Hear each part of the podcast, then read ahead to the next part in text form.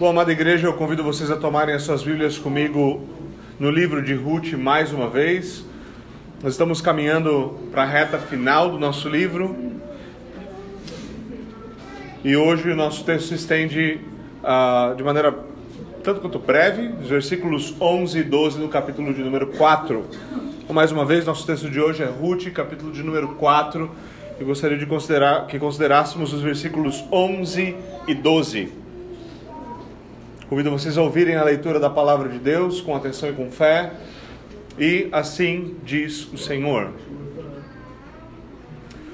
Todo o povo que estava no portão e os anciãos disseram: Somos testemunhas.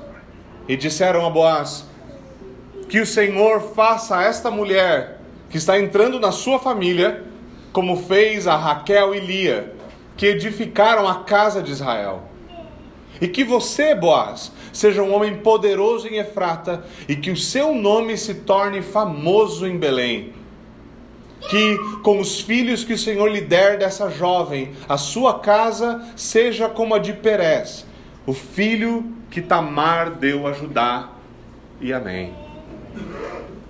Senhor, nós te bendizemos pela tua palavra e pedimos pela iluminação do teu Santo Espírito tua palavra é alimento e nós temos fome, e nós pedimos, por favor, que o Senhor, pela sua graça e compaixão, nos alimente, como o Senhor fez tantas vezes. Por favor, Senhor, nós oramos em nome de Jesus Cristo e amém. Bom, meus irmãos, ah, na semana passada nós vimos como Boaz adquiriu e ratificou o seu direito à redenção de Noemi e de Ruth, de tudo aquilo que pertencia a Elimeleque e seus filhos, certo? Nós estamos considerando todas essas partes e nessa última parte, então, Boaz fez isso, ele conseguiu adquirir esse direito e ele selou tudo de maneira adequada. Agora, o que nós temos aqui hoje, nós acabamos de ler, é a confirmação das testemunhas daquilo que aconteceu. Lembre-se, ele chamou anciãos, o texto agora diz que há mais do que apenas os anciãos ali, certo? Mas não há apenas a confirmação daquilo, há também uma, de, uma bênção que é proclamada, que é declarada sobre ele. Uma bênção impressionante, uh, se formos bem honestos na sua avaliação, que se estende a Ruth, Boaz e a sua possível prole. Ao presenciar essa pequena redenção, o povo fica cheio de expectativa em relação às promessas de Deus em relação à grande redenção. Há algo que move o povo a perceber o que está acontecendo com Boaz ali de uma maneira muito maior do que talvez seria possível à primeira, à primeira vista. Eles veem algo mais ali. Mas, embora aqui pareça que nós temos um final feliz, o drama da nossa história ainda não acabou. E graças a Deus, o drama ainda não acabou, porque a nossa história também ainda não acabou. Ainda tem coisa para ser vista aqui. Então vamos lá, vamos, vamos considerar algumas das coisas importantes aqui e considerar aquilo que é declarado pelo povo aqui em resposta à ação de Boaz. Esse é o encerramento da primeira cena do capítulo 4. Lembre-se, desde o capítulo 3 até até agora no versículo 12, tudo isso aconteceu basicamente no período de 24 horas, certo? Então essa é uma parte rápida da narrativa, certo? É, é isso que está acontecendo. E a primeira cena do capítulo 4 começa no versículo 1 e encerra-se aqui no versículo de número 12. O que temos aqui então é a reação do público presente ao resgate efeituado por Boaz. De novo, desde o capítulo 3, versículo 1 até agora, mais ou menos 24 horas. Tudo aconteceu rápido, havia grande expectativa, um monte de coisa aconteceu até aqui. Tudo é muito ligeiro. E agora a gente chega ao encerramento dessa, dessa cena aqui, onde tudo isso acontece. Ruth e Noemi, embora agora oficialmente resgatadas, elas ainda estão aguardando, elas estão fora de cena desde o capítulo de número 3. Boaz, por sua vez, está ali na porta dos, nos portões da cidade, com um par de sandálias extra na mão, esperando qual vai ser a reação do público. É interessante você sempre lembrar desse tipo de coisa, porque você coloca a sua cabeça na cena em como você deveria imaginar, pelo menos razoavelmente, o que está acontecendo. É aqui que nós voltamos, os portões da cidade, pelo menos mais o outro resgatador, que virou nosso Zé Ninguém, dez testemunhas e agora parece que tem mais gente. Boas está ali com uma sandália extra na mão e ele também está esperando para ver o que, que o povo vai dizer em resposta àquilo que ele acabou de dizer. Nós sabemos, obviamente, que ele não estava então sozinho. O Zé Ninguém estava ali, descalço, cedeu o direito dele de resgate a Boaz. Outros dez anciãos haviam sido convocados para formar um quórum mínimo para que aquilo ali fosse perfeitamente válido, certo? E agora o texto nos diz que há mais ali. Pelo que nós podemos compreender a partir do texto, a situação tomou uma proporção que atraiu curiosos e interessados. Mais espectadores chegaram aqui para ver o que estava acontecendo. O relato final daquele glorioso dia começa nos dizendo que havia algo que poderia ser chamado de o povo, certo? O povo estava nos portões da cidade junto com os anciãos. E quem declara o que declara aqui é o povo junto com os anciãos. Eles juntos respondem à declaração de Boaz.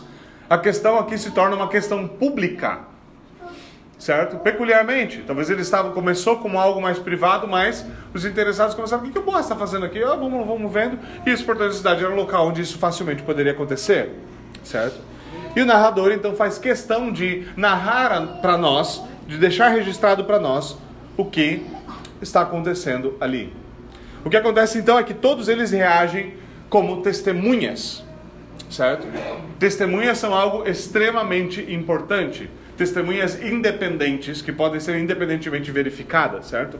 Testemunha não, não pode ser uma testemunha que, que ela tem interesse naquilo que está acontecendo. Então você precisa de testemunhas independentes. A lei de Deus estabelece de maneira muito clara quando fala que ninguém poderá ser condenado senão com o apoio de duas ou três testemunhas.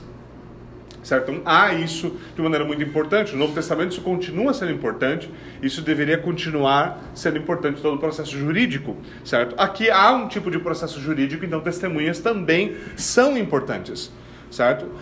Uh, é interessante você notar como eles respondem, porque Boaz fala o seguinte: e hoje vocês são testemunhas. E qual é a resposta deles?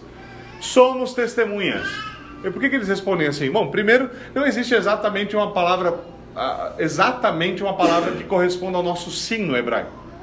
Eles não só falam sim, certo? Então o que eles fazem é repetir a última coisa que Boaz falou. Vocês são testemunhas. Eles, somos testemunhas. Certo? Nós somos testemunhas. E é isso que eles dizem, é isso que eles fazem, e com isso eles estão confirmando publicamente aquilo que ali foi pactuado. Todos eles podem ser invocados como testemunhas de que aquilo foi, de que aquilo foi feito daquela determinada forma. O que é curioso é que eles não param por aí. Eles não permitem que aquele, a, aquele, aquele pequeno ato jurídico seja o que encerra essa questão. Além de confirmar a questão, eles proferem uma bênção tríplice sobre a nova família.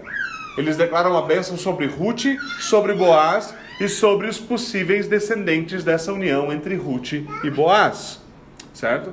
E isso é muito interessante, obviamente, isso deveria chamar a nossa atenção, porque isso revela que aqueles que estão ali presentes naquele momento, que estão presenciando aquilo de alguma forma, compreenderam que o Senhor estava fazendo algo ali. Eles olham para aquela situação, eles veem aquele resgate, aquilo que Boaz está fazendo, e para eles aquilo é maior do que, do que aparentemente seria. Alguém poderia dizer: Meu, coisa boa, hoje o dia terminou feliz, vai ter festa de casamento, foi uma coisa legal, é muito bom tudo isso que está acontecendo, e é isso aí. Dia, grande dia, dia bom, dia feliz, está tudo muito bem. Mas não é assim que o povo reage o povo reage como se o Senhor estivesse fazendo algo significativo naquele momento. E eles respondem dessa forma. Isso fica evidente, pois essa bênção, que muitas vezes, como é o caso aqui, era uma declaração profética, certo? Essa bênção, é, que é nada mais do que uma oração expressando o desejo de que o Senhor age em fidelidade às suas promessas. É isso que está acontecendo nessa bênção. Eles, está, eles estão orando, pedindo que o Senhor seja fiel às suas promessas. Essa bênção aqui declarada, ela revela isso para nós porque ela está recapitulando importantes momentos da história do povo de Deus e dos, das, das tribos e dos clãs de Israel. Essa é uma bênção do tipo, Deus te abençoe e que você seja feliz. Que é a bênção mais genérica que, que existe, certo? Bênção de cartão de aniversário crente. Certo? Você compra na livraria cristã, na loja da Bíblia, certo? Na livraria cristã que vem, Deus te abençoe e seja feliz. É uma bênção de balaio, é algo que você pode falar para qualquer um que nunca vai, nunca vai ser, nunca vai estar errado, certo? Mas não é isso que eles fazem aqui. Essa bênção ela resgata a história de Israel. Ela resgata figuras importantíssimas da história de Israel. Ela tem um objetivo óbvio com isso, principalmente com, com uh, os clãs e a tribo de Judá. Isso é interessante porque a maneira como, quando nós lemos, principalmente esse período da história de Israel, nós vemos como bênçãos funcionavam. Essas bênçãos eram pronunciados bastante significativos. Orava-se por coisas. Obviamente, você tem os patriarcas fazendo bênçãos que são definitivamente proféticas, como por exemplo, quando Jacó ora pelas doze tribos, pelos seus filhos, representando as doze tribos de Israel. Você tem ali uma bênção profética, objetivamente, mas a declaração de bênção geralmente era algo que tinha verdadeira intenção. Infelizmente, nós reduzimos proferir bênçãos a um simples Deus te abençoe. Às vezes nós não, principalmente como homens, nós não usamos olhar no olho um dos outros para falar Deus te abençoe. Nós vacilamos. Nós falamos isso de maneira impensada. Raramente nós ousamos proferir algo positivo algo significativo. Sinceramente, quando eu, quando eu, noto a maneira como nós, como cristãos, usamos Deus te abençoe, eu realmente me pergunto se a maneira como nós usamos essa, essa, esse jargão cristão reflete apenas a nossa falta de fé. Nós não acreditamos que Deus pode abençoar. E acredite em mim, eu sei que existem alas da, da, dos nossos círculos, mesmo no meio reformado, em que acha que declarar a bênção de Deus ou, ou pedir que Deus abençoe alguém de uma maneira muito específica é confundir. Você está andando em território pentecostal. Você é sapatinho de fogo? É. Você está você tá querendo dar uma de profeta? Não. Muitas vezes é simplesmente uma maneira bem fácil de você usar uma justificativa teológica para mascarar sua falta de fé. Você não acredita que Deus pode abençoar e por isso você não declara a bênção de Deus. Você não acredita que Deus quer abençoar. Como nós ouvimos na nossa exortação, muitas pessoas têm uma visão de Deus como um pai severo e mesquinho. Mas às vezes é só projeção. Você é severo e mesquinho. E aí você imagina Deus como você. Nós precisamos ser muito cuidadosos com isso e perceber como nas Escrituras bênçãos são algo intencional e significativo. Que Deus abençoe você, que Deus abençoe você, que Deus faça você prosperar, que Deus te dê graça, que Deus te dê força, que Deus te dê bênção. E assim vai. Nós temos um pouquinho de medo disso. Você precisa virar profeta. Você precisa declarar a bênção de Deus sinceramente. Sinceramente. Mas agora, voltando ao nosso texto, o que acontece? Basicamente, ao ver Deus resgatando Noemi, certo? E, e lembre-se, Deus está resgatando Noemi por meio de Boaz. Deus está fazendo isso, Ele está restaurando ela em Israel. Ele a trouxe de volta, como ela bem disse. Ele está colocando ela de volta no lugar. Quando Deus está resgatando Noemi, Noemi, que era outrora, lá no começo do livro, ela era uma excelente figura de Israel desobediente. Excelente figura de Israel na sua desobediência. Deus, quando eles veem Deus resgatando Noemi, nesse, nesse, nesse caso, e resgatando Ruth, que é uma figura das nações que são alheias à promessa, alguém totalmente alheio, um pagão, fora do povo de Deus, alguém inimigo do povo de Deus. O povo se lembra da promessa da redenção. O povo se lembra que Deus restaura caídos e Deus aproxima os distantes. O povo vê uma pequena redenção na vida de Ruth, uma pequena redenção na vida de Noemi. E essa pequena redenção alimenta a expectativa de uma grande redenção. Porque lembre-se, esses são os dias dos juízes. As coisas não estavam bem em Israel. As coisas não estavam bem em Israel. Israel estava em pedaços, guerra civil, desgraça. Lembre-se como termina o livro de Juízes. Não havia rei em Israel e, portanto, cada um fazia o que era bom aos seus próprios olhos. O que você acha que isso fez com a nação? Acabou com Israel. Estavam moídos. Nosso livro começou dizendo: esses eram os dias dos juízes. Mas mesmo nos escuros dias dos juízes, um homem fiel, obediente à lei de Deus, fiel a Deus, conseguiu fazer o povo lembrar da grande redenção do povo de Deus por meio de uma pequena redenção de uma família dentro do povo de Deus. Essa pequena redenção alimenta essa expectativa dessa grande redenção que havia sido por Deus prometida. Então, primeiro eles declaram a sua bênção, mas eles declaram a sua bênção sobre pessoas específicas, sobre Ruth, sobre Ruth, sobre Boaz, então sobre essa possível prole. Embora eles não chamem Ruth pelo nome aqui, você vai ver que eles não falam o nome de Ruth, eles falam essa mulher que vai entrar na sua casa, certo? Eles dizem que o Senhor faça com que é, com esta mulher que está indo para a sua casa, como fez com Raquel e Lia. A expressão indo para sua casa é derivada do ritual do casamento da época, certo? Então o que aconteceria é que após, o, após a cerimônia, por assim dizer, após o casório, certo? O noivo e a noiva iriam até a casa do noivo, o lugar onde agora seria a nova casa da noiva, da agora esposa, então ele apresentaria a ela o seu novo lar, ele receberia ela no seu novo lar, a sua nova casa. Ela estaria sendo empossada como rainha daquele lar. E é daí que vem isso.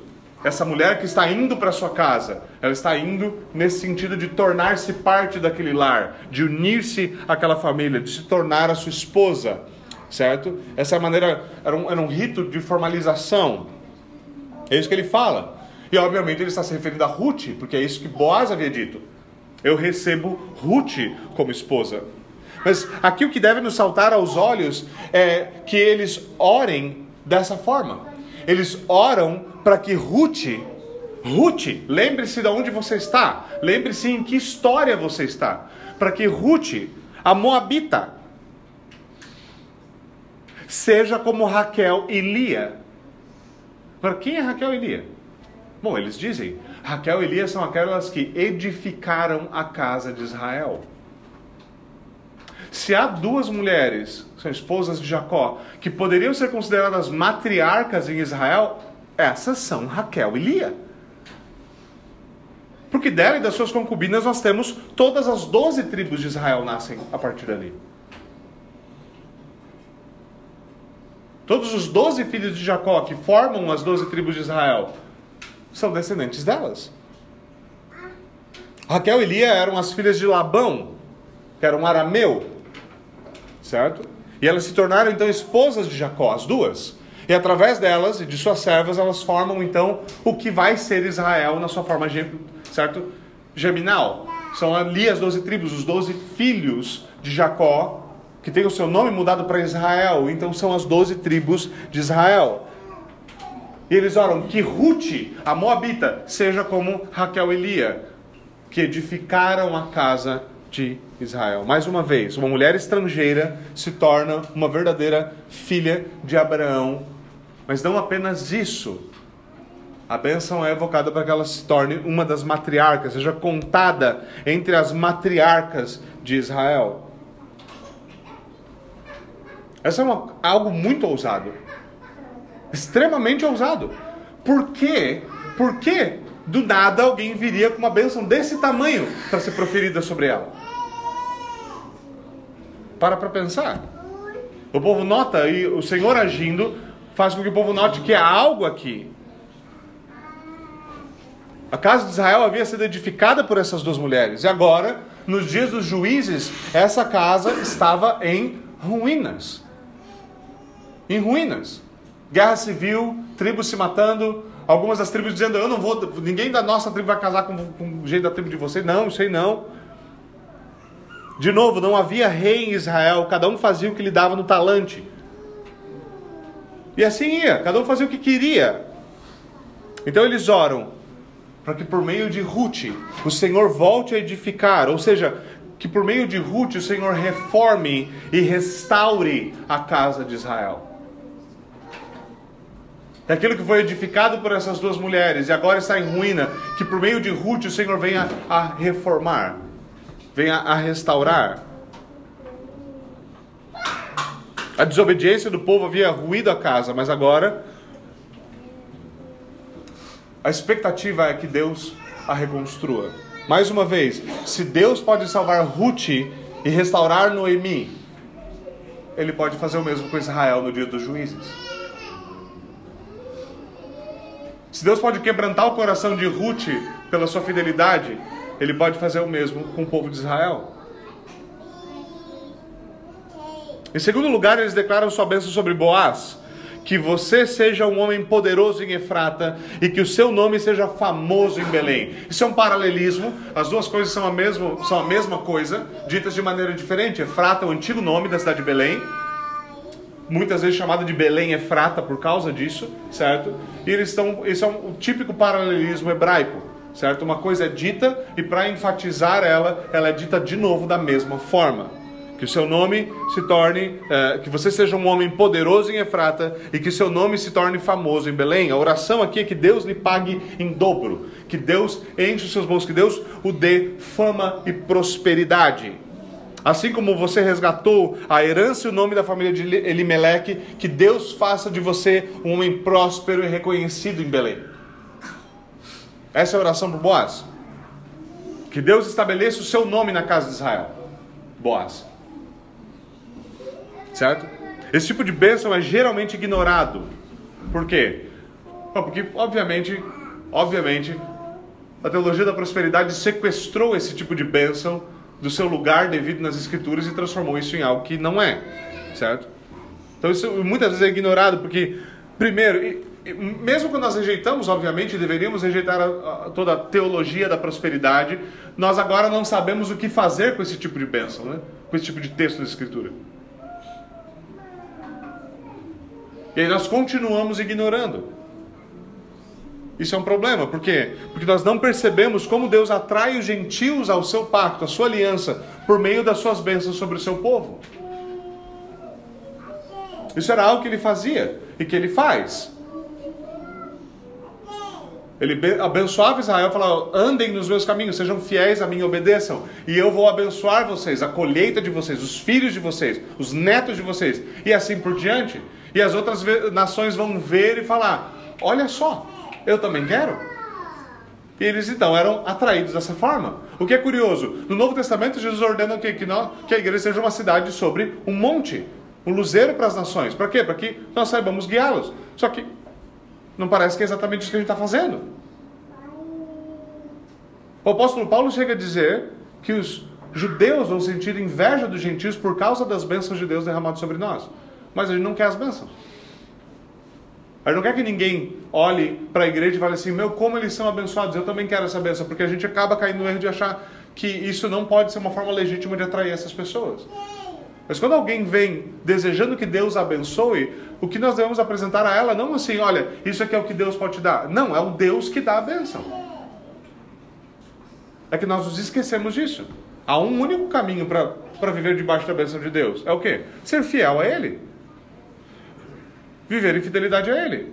Então, se alguém chegar para você e falar, eu queria viver debaixo da bênção de Deus, não seja tolo, você tem uma, uma excelente oportunidade aí de dizer o quê?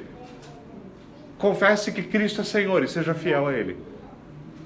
Renegue o seu antigo Senhor, arrependa-se dos seus pecados e confesse sua fidelidade agora a Cristo. E você vai ver que as coisas vão realmente mudar na sua vida. Vai ver uma verdadeira transformação.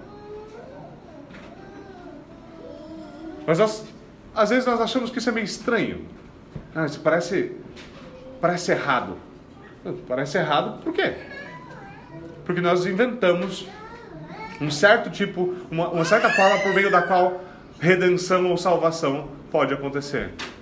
Nós nos esquecemos que talvez até mesmo aqui entre nós, alguns de nós estão aqui hoje, mas nós podemos ter começado a nossa caminhada por uma simples um simples, uma simples motivação, desculpe, que realmente não é válida, mas funciona muitas vezes. Quanta gente entrou no céu por medo de ir para o inferno? Agora, se eu te perguntar, medo de ir para o inferno é uma motivação adequada para se aproximar de Deus? Você vai falar, não, a gente deveria se aproximar de Deus porque a gente ama Deus. Sim, correto. Mas às vezes o primeiro passo é bem ruim mesmo, é bem fraco, é bem torto. E quanta gente veio a conhecer o Senhor e amar o Senhor, mas primeiro só estava morrendo de medo mesmo.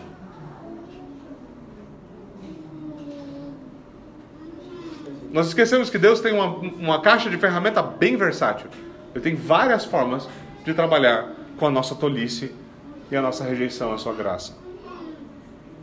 Então agora é isso que eles declaram, eles declaram essa bênção, dizendo: olha, é isso, é isso, que o seu nome seja estabelecido, famoso, que você prospere, seja conhecido aqui. Não se esqueça, lá no começo do livro, por que, que Noemi volta para Israel? Porque ela ouve falar que Deus havia abençoado Israel novamente. Curioso, né?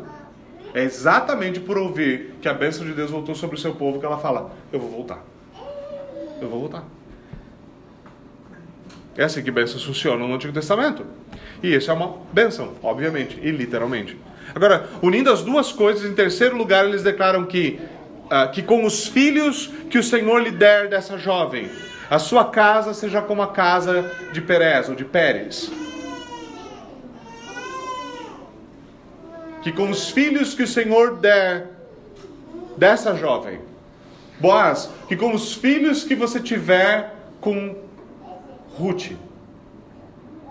Isso é curioso, porque se tem um povo que é, que é alheio a isso, hoje em dia somos nós. Primeiro, nós caímos na mentira que, que boa parte dos governos estadistas do mundo nos contaram que o, o planeta está superpopulado, a gente tem que começar uma despopulação em massa, porque não tem comida para todo mundo, e, e, filhos são um problema. E aí você tem países como a China, com a sua ordem para haja um filho só, e de preferência seja menino, e, e assim vai, e assim vai, e assim vai. E agora, nos nossos dias, já tem alguns analistas políticos começando a reclamar e a apresentar dados cada vez mais assustadores sobre o declínio da população nesses mesmos países que adotaram essas práticas. Países que provavelmente vão sucumbir economicamente porque não tem população de consumo. Não tem mais gente jovem. Países que estão envelhecendo rapidamente e que sofrem o perigo de colapsar.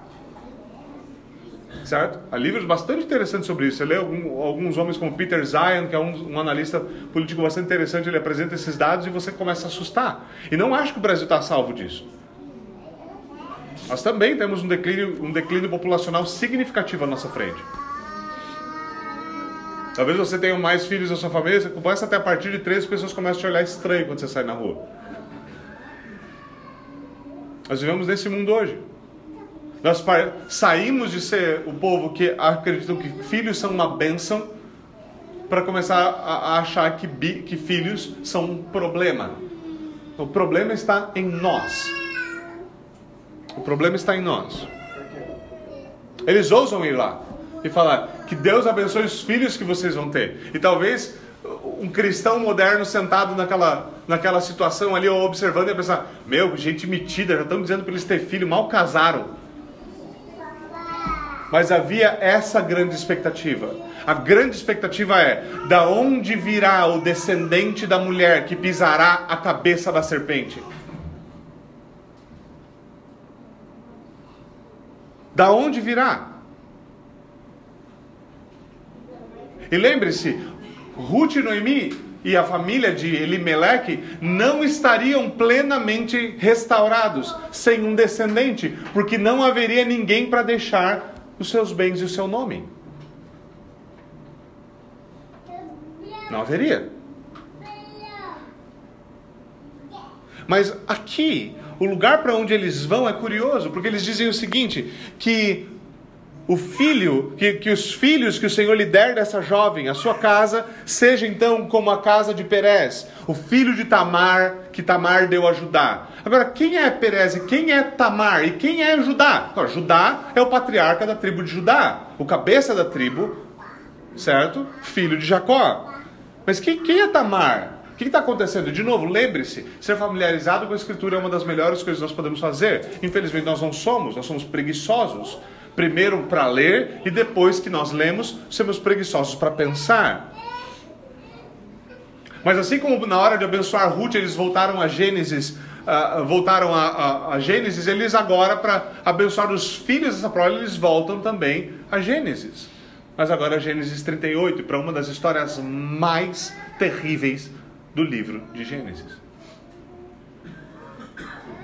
É curioso que eles invoquem Tamar, porque essa é uma história bem complicada. Em Gênesis 38, Judá deixa os seus irmãos abandona os seus irmãos e se casa com uma cananita. Com ela ele tem três filhos. Er, o seu filho mais velho, se casa com Tamar. Mas por ser um homem mau aos olhos do Senhor, Er morre. E ele morre sem deixar nenhum descendente. Tamar fica uma viúva sem filhos. Para cumprir a lei do levirato, Judá então ordena que seu outro filho, Onã, se case com ela. Onã se casa com Tamar, contudo, ele interrompe o coito todas as vezes que ele tem relação sexual com ela. Por isso é chamado muitas vezes, os crentes mais antigos conhecem o termo onanismo. Onanismo é basicamente você ejacular fora, você ejaculava no chão. Você interrompe o coito para não engravidar ela. Por que, que ele fazia isso? Por que, que Onan fazia isso? Onan não queria dar a ela um filho para que esse menino não levasse a herança para frente, ele não tomasse parte da sua herança e resgatasse o nome do seu irmão. Ele interrompia o coito todas as vezes que tinha intimidade com ela, pois ele sabia que o filho não seria contado como um filho seu, ele seria juridicamente um filho do seu irmão falecido que, que Deus faz em resposta ao que Onã faz? Por causa do que ele fez, Deus mata Onã. Agora, quando Judá perde o seu segundo filho, e note o fluxo dessa história. Judá agora perdeu seu segundo filho com Tamar. Judá sabe que filhos são importantes. Ele tinha três filhos homens, dois se foram.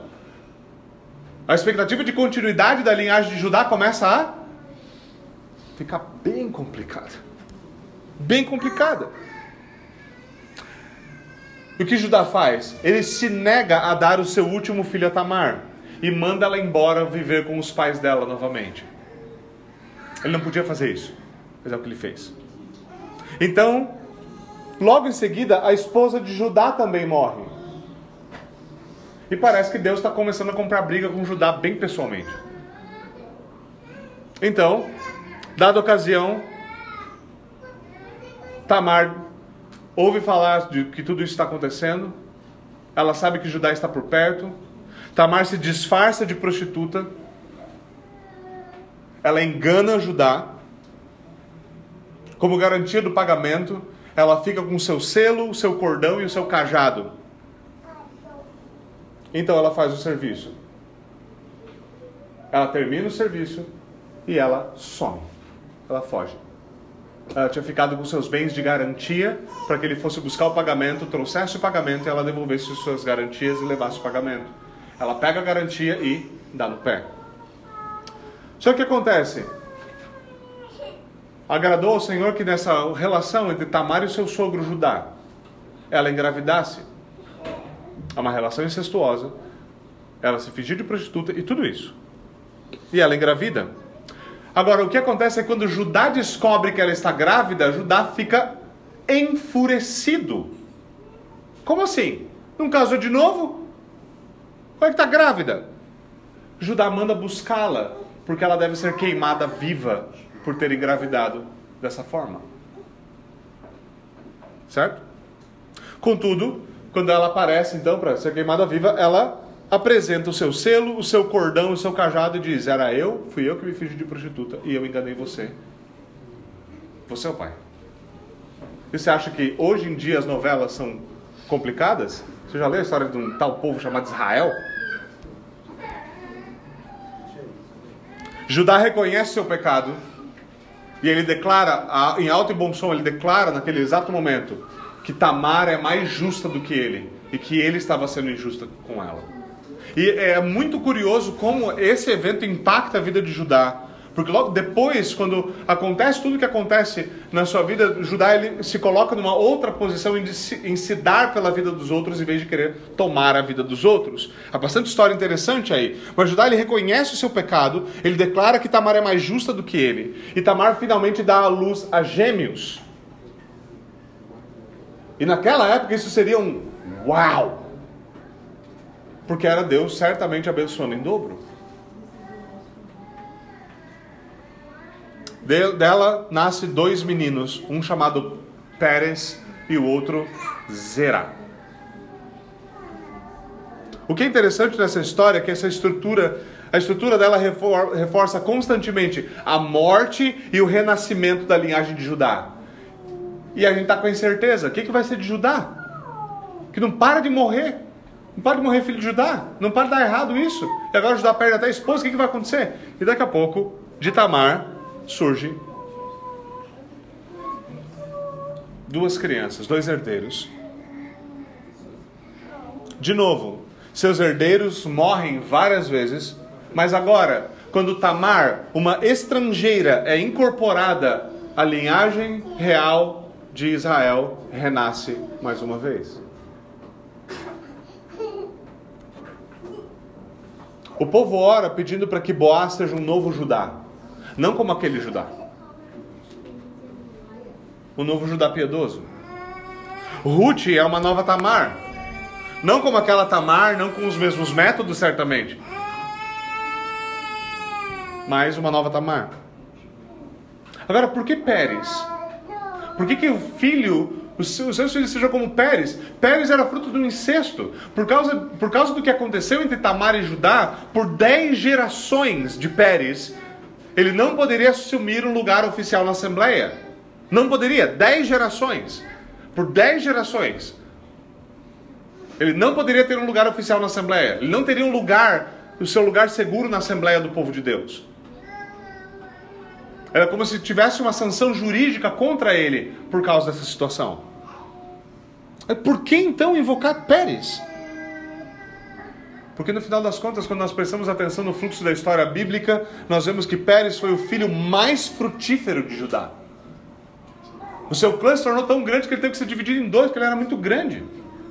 Ele era extremamente frutífero. E qual é a oração aqui? Para que a casa de Boaz seja tão frutífera quanto a casa de Pérez foi tão frutífera quanto. Agora é verdade. Por dez gerações ele não teria um lugar na Assembleia do Senhor. Então qual é a grande expectativa aqui? A expectativa é que nós possamos perceber que o Evangelho de Ruth não nos mostra apenas a redenção de Ruth, não nos mostra apenas a redenção de Noemi, mas também a redenção de toda a tribo de Judá a redenção da sua história, a redenção da possibilidade de que a bênção proclamada por Israel, por Jacó, sobre o seu filho Judá, possa ser verdadeiramente cumprida, porque até aqui ela não pode. Até agora ela não pode ser. Eles ainda estão debaixo de sanções. A expectativa aqui é, não é apenas que a tribo de Judá e a promessa de que o leão da tribo de Judá se desperte, de que o cetro não se apartará da sua mão e de que os povos obedecerão, obedecerão a ele. Não é apenas a expectativa de que essas promessas serão restauradas, mas também a expectativa de que o Deus que abençoou Judá, que se Deus abençoou Judá, apesar do que ele fez, apesar da sua história, imagina o que Deus vai fazer com a piedade de Ruth e a piedade de Boaz.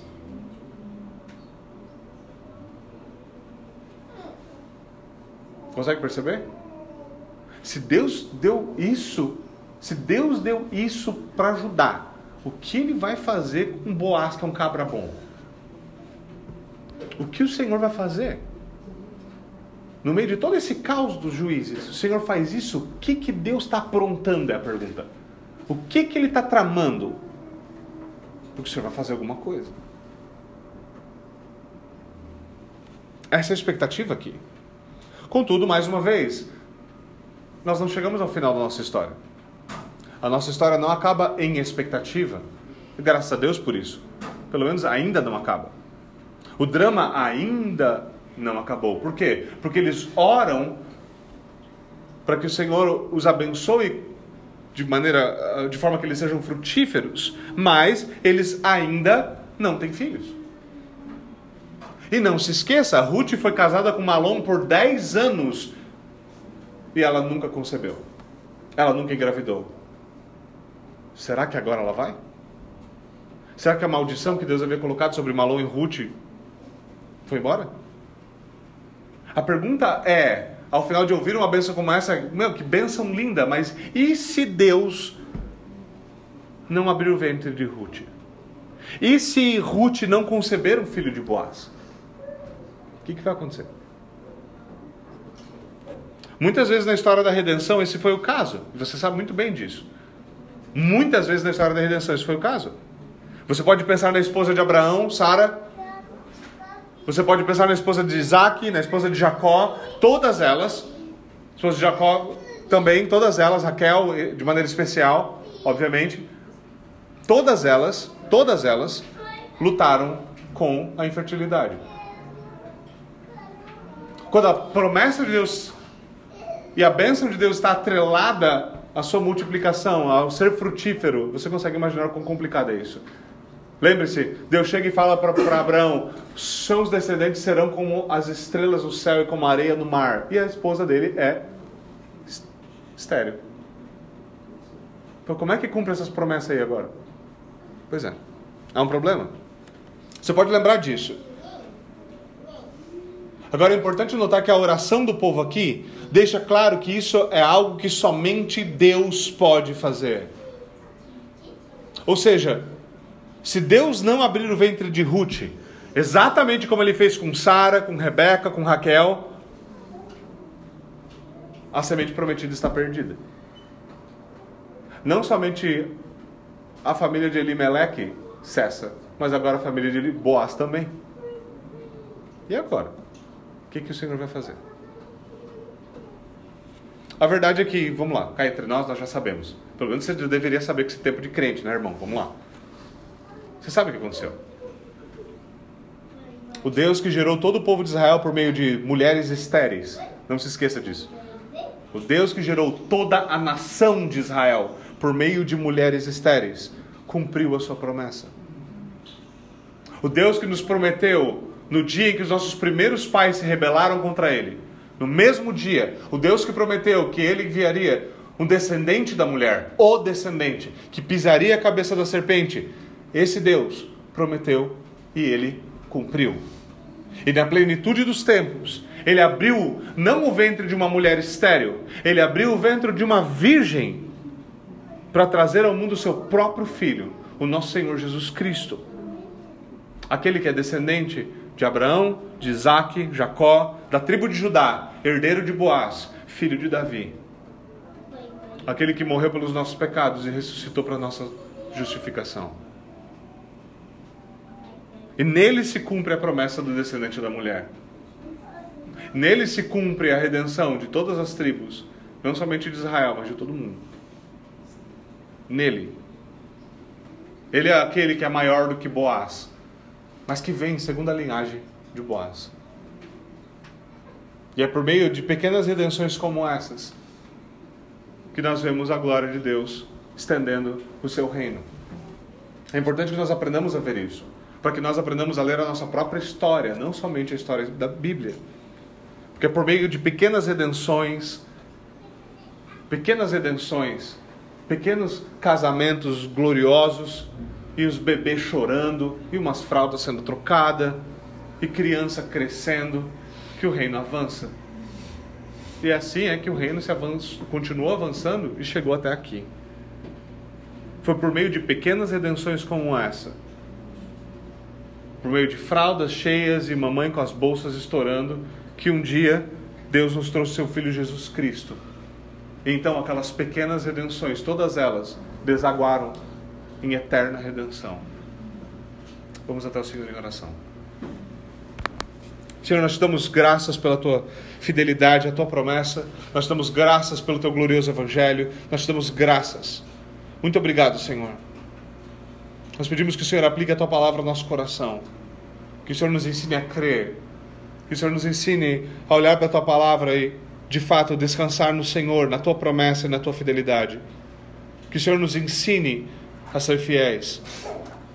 Em resposta a essa fidelidade, que o Senhor nos ajude a nos apegar ao Teu Filho Jesus Cristo, com verdadeira fé e verdadeira esperança.